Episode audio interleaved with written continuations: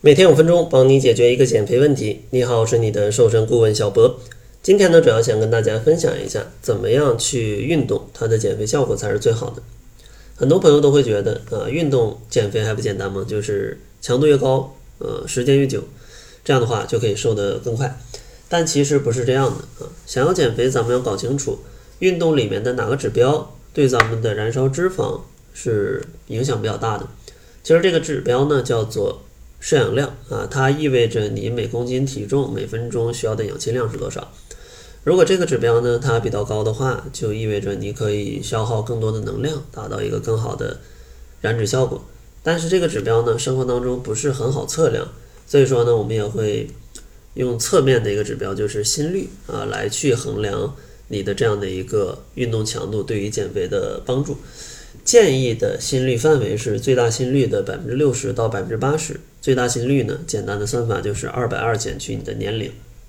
在这个运动区间内呢，其实你可以做到一个脂肪供能比例相对来说是比较高的一个范围。但是呢，也不意味着你脂肪供能是百分之百的。不是说我心率在这个范围之内，我消耗的热量全都是来自脂肪啊，它也只是一部分。所以说呢，像有些朋友运动心率达不到这个范围也没关系啊。如果你喜欢散步，你就喜欢这种低强度的运动，你去做就好了。因为哪怕你走路，脂肪也会参与供能，只不过呢，它参与的量会少一些。但是这样的轻微的运动，呃，对于减肥来说，可能更适合一些朋友。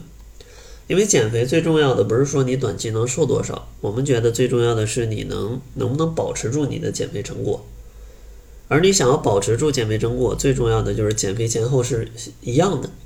所以说，对于一些朋友来说，我就喜欢散步，我养成了这种习惯啊，那你就去散步就好了。这样的话，你瘦的可能会慢一点，但是它不会反弹。千万不要说有些朋友我就是想减肥，然后每周运动个四到五次，强度也非常大。这里可能一到两个月你瘦得很快，但是未来你瘦下来了，你坚持不住这个强度，其实反弹也是比较恐怖的啊！就像很多运动员退役之后，他体重就会上涨，因为他不训练了嘛，他没有那么多的一个消耗，他的饮食还是差不多的，自然就比较容易发胖。所以说呢，大家去运动减肥，我觉得最重要的就是它符不符合你的习惯。如果它能符合你的习惯，咱们再去追求一个合适的燃脂的强度，就是最大心率的百分之六十到百分之八十。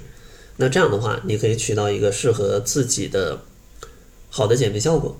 但如果你不太喜欢运动，啊，你就喜欢强度很低的，那你按照你的习惯来走，不一定说非要运动，因为减肥的大头还是要去靠饮食啊，把饮食搞清楚了，你就可以。超过百分之七十减肥的朋友了啊！当然呢，大家可能还有更多关于减肥的问题想要向我提问啊。如果想要提问的话，也可以加入到我们群里啊，直接发给我就好了。想要进群的朋友可以关注公众号，搜索“窈窕会”，然后在后台回复“变美”两个字，咱们就可以进群了。那好了，这就是本期节目的全部，感谢您的收听，咱们下期节目再见。